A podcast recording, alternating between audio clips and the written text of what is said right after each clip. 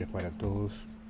La idea acá es compartir algunas cosas que por ahí no tienen mucho que ver con el humor, pero que también son parte de lo que hago. En este caso voy a leer un poema que hice hace tiempo y precisamente se llama así. El tiempo no es sabio ni doctor, apenas una ruta al olvido, tan solo espacio para reflexionar, momentos marcados por los latidos de un reloj, por iniciales en árboles, por cruces en un calendario. El tiempo no enseña ni cura, tan solo permite alejar, alejarse, hasta convertir en borrosas sombras ciertos instantes, precisas imágenes, palabras como amaneceres. El tiempo no tiene respuestas ni remedios, si acaso excusas o motivos, efímeros calmantes de culpas, puente desgastado por pasos que evitan mirar atrás. El tiempo no fue ni será, es, muriendo a cada instante, igual que yo, bastardo pasajero atrapado en la esfera de un reloj, persiguiendo un segundo, borrando eternamente las letras de tu nombre, deseando mezclar tus recuerdos con otros olvidos, o al menos que en estos días de aniversario no me resulte tan violenta tu ausencia y pueda escribir poemas en vez de epitafios.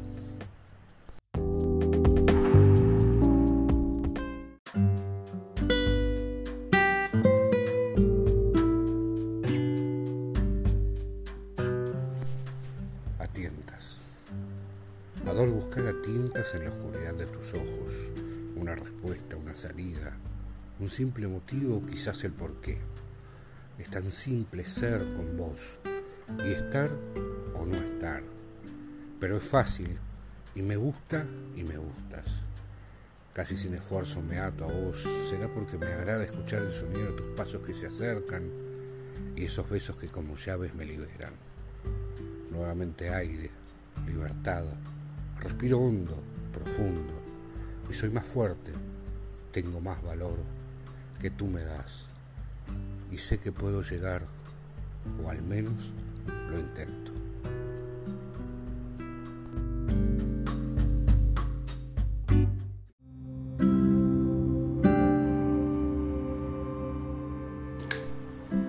Quizás el amor sea una tregua destinada a fracasar, un abrir y cerrar de ojos a la soledad, un pequeño paréntesis en el camino. Sin embargo, soñamos y esperamos que nos amen como queremos. Vamos deshojando margaritas en un perpetuo me quiere, no me quiere. Algunos van coleccionando fracasos y víctimas como trofeos. Otros esperan o no se atreven.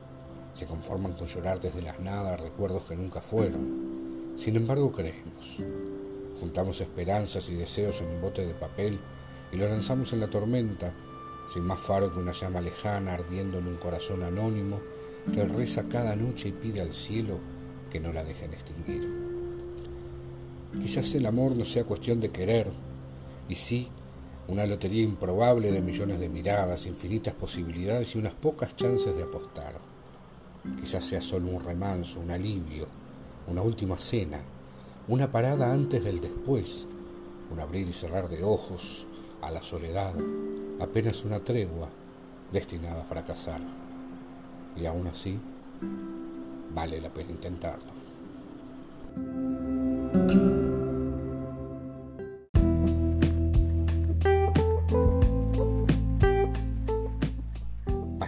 La distancia que nos une, expandiéndote en saltos cósmicos como un eterno Big Bang en mi alma, presente instante, creando leyes cuánticas, vaciando y llenando cada agujero negro en mi corazón.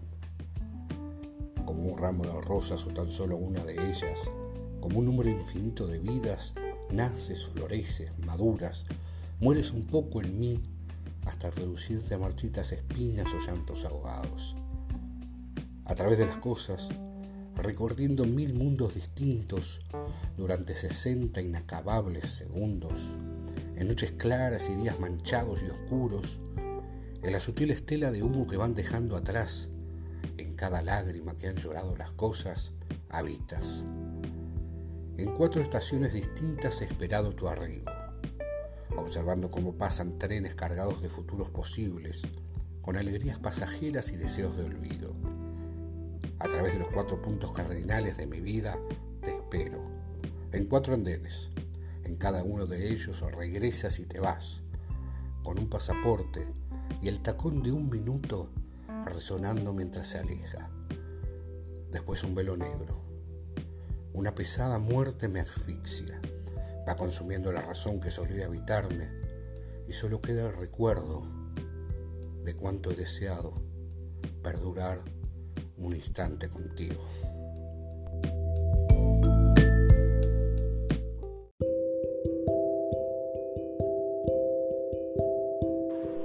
El encuentro. Se encontraron en el lugar señalado. Él llegó a tiempo para ver su cuerpo desnudo envuelto en un edredón negro. Si había algo que le fascinaba, era ver la armoniosa combinación. Su pelo rubio, cubriendo el perfil de su cara y bordeando como el mar a la arena su espalda. El blanco puro de su piel y sus curvas simétricas, exactas, se ocultaban al finalizar la espalda, donde comenzaba el edredón y reaparecía en sus piernas torneadas. Era tal la belleza que se sentía profano, pecaminoso y culpable de sentir tanto placer por tener tal tesoro solo para sí. Se acercó un poco y dudó por dónde empezar, besando sus piernas, acariciando su espalda, buscar sus labios. Cualquier alternativa era buena, pero solo una la indicada, la correcta, y él quería que fuera la correcta. Optó por acomodarse a un costado de ella y besar tiernamente su hombro, al tiempo que sus manos acariciaban los cortones de su cuerpo. Un leve suspiro le indicó que había sido la dirección adecuada. Sus labios pasearon la espalda y sus manos se deshicieron del edredón, bonito pero inútil accesorio a esas alturas. Su cuerpo, el de ella, empezaba a despertar. Su cuerpo, el de él, delicadamente ocupó el lugar del edredón. Ambos cuerpos habían despertado e iniciaron su propio diálogo. Los labios y lenguas se buscaban y entendían, los brazos y piernas se enredaban y hablaban su idioma, sus caderas bailaban danzas frenéticas y nuez delicados, mientras las almas se transformaban en un solo ente energético, comunicando con Dios y lo más bello de cada uno. El tiempo se hizo cómplice de la escena y desapareció. El techo se volvió cielo estrellado y la luna guayar testigo. Una vez que él probó y recorrió con manos y boca todo su cuerpo, que ella visitó y marcó todo su cuerpo, una vez que ambos agotaron sus sentidos y recorrieron con falsas promesas por última vez sus cuerpos, cuando fatigaron los deseos y con mucho temor intentaron separarse, él estaba por decirle, te... pero solo el despertador. Y él se despertó llorando solo en su cama, y ella, de un codazo, y con la pregunta violenta de su novio, ¿quién carajos es Rafael?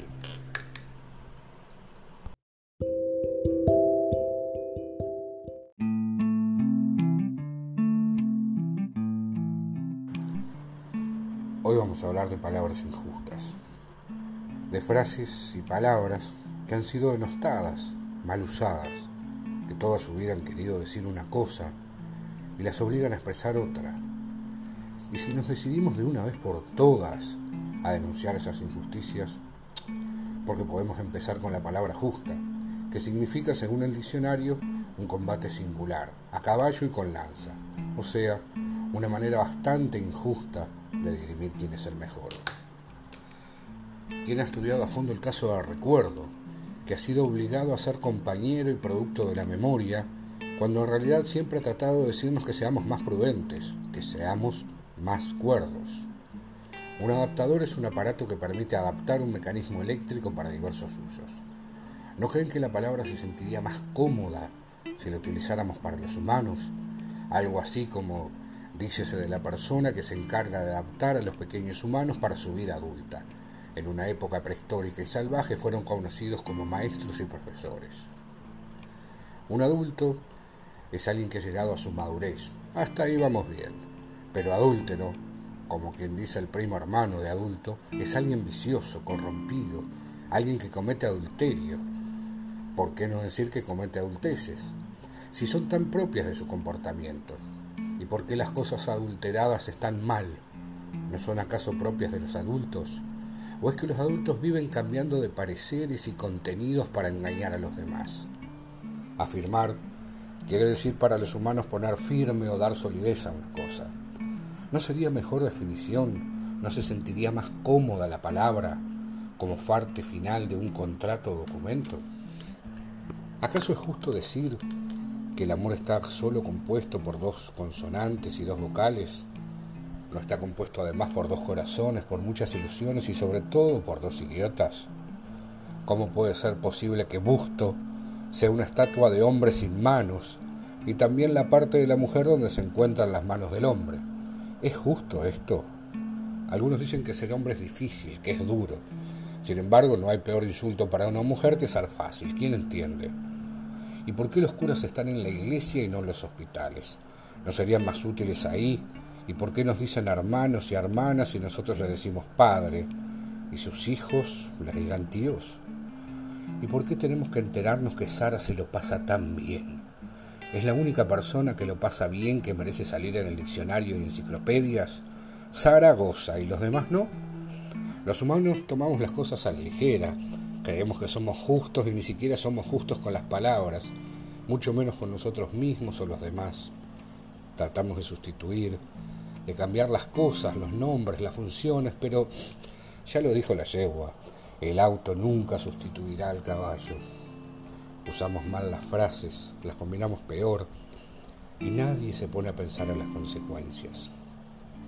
¿Se imaginan acaso qué pasaría si un sabio pierde el conocimiento? ¿Y si un abogado pierde el juicio, a quién condenan? Alguien lo sale a buscar. ¿Y las palabras de aliento de dónde vienen? ¿Quiénes las dan? ¿Los que comieron ajo? ¿Y las relaciones públicas? ¿Las inventaron en Sodoma y Gomorra? ¿No será que antes eran más divertidas que ahora? ¿Será por eso que hoy en día la fidelidad se valora en los equipos de sonido. Pregunto, si el mundo es un pañuelo, ¿nosotros qué seríamos? Las mejores historias de amor son las que acaban bien, y digo yo, ¿no son mejor las que duran toda la vida? Los diabéticos tienen luna de miel. Es increíble cómo nos contradecimos día a día, pensando y sin pensar pasa el mundo, pasa la vida, las palabras, los hechos delante nuestro, queriendo decirnos cosas, las reales, las que importan, pero nosotros seguimos creyendo los, los dueños de la verdad y no nos damos cuenta de las incoherencias que presenciamos. ¿Acaso es lógico que un libro de medicina tenga apéndice y la mitad de uno no tendría que ser el ombligo? Si mi mujer me engaña con mi mejor amigo, ¿tengo que matar al perro? ¿Qué pasa si me hago un test de inteligencia y sale negativo? Decimos que es horrible pegarle a un hombre con lentes, pero sí podemos pegarle con un palo. Estas cosas suceden porque vivimos en un mundo donde la, gente no sabe lo que quiere y está dispuesta a atravesar el infierno para conseguirlo. En este mundo de apariencias, de imágenes falsas reflejados en espejos de mentiras, los humanos, la sociedad, se comporta justo al revés de como debería y nos creemos justos y ni siquiera tenemos caballos y lanzas. Como dijo el gran Mark Twain, la ropa hace al hombre. La gente desnuda tiene poca o ninguna influencia en la sociedad. Para terminar, quiero hacerlo con algo profundo. Subsuelo.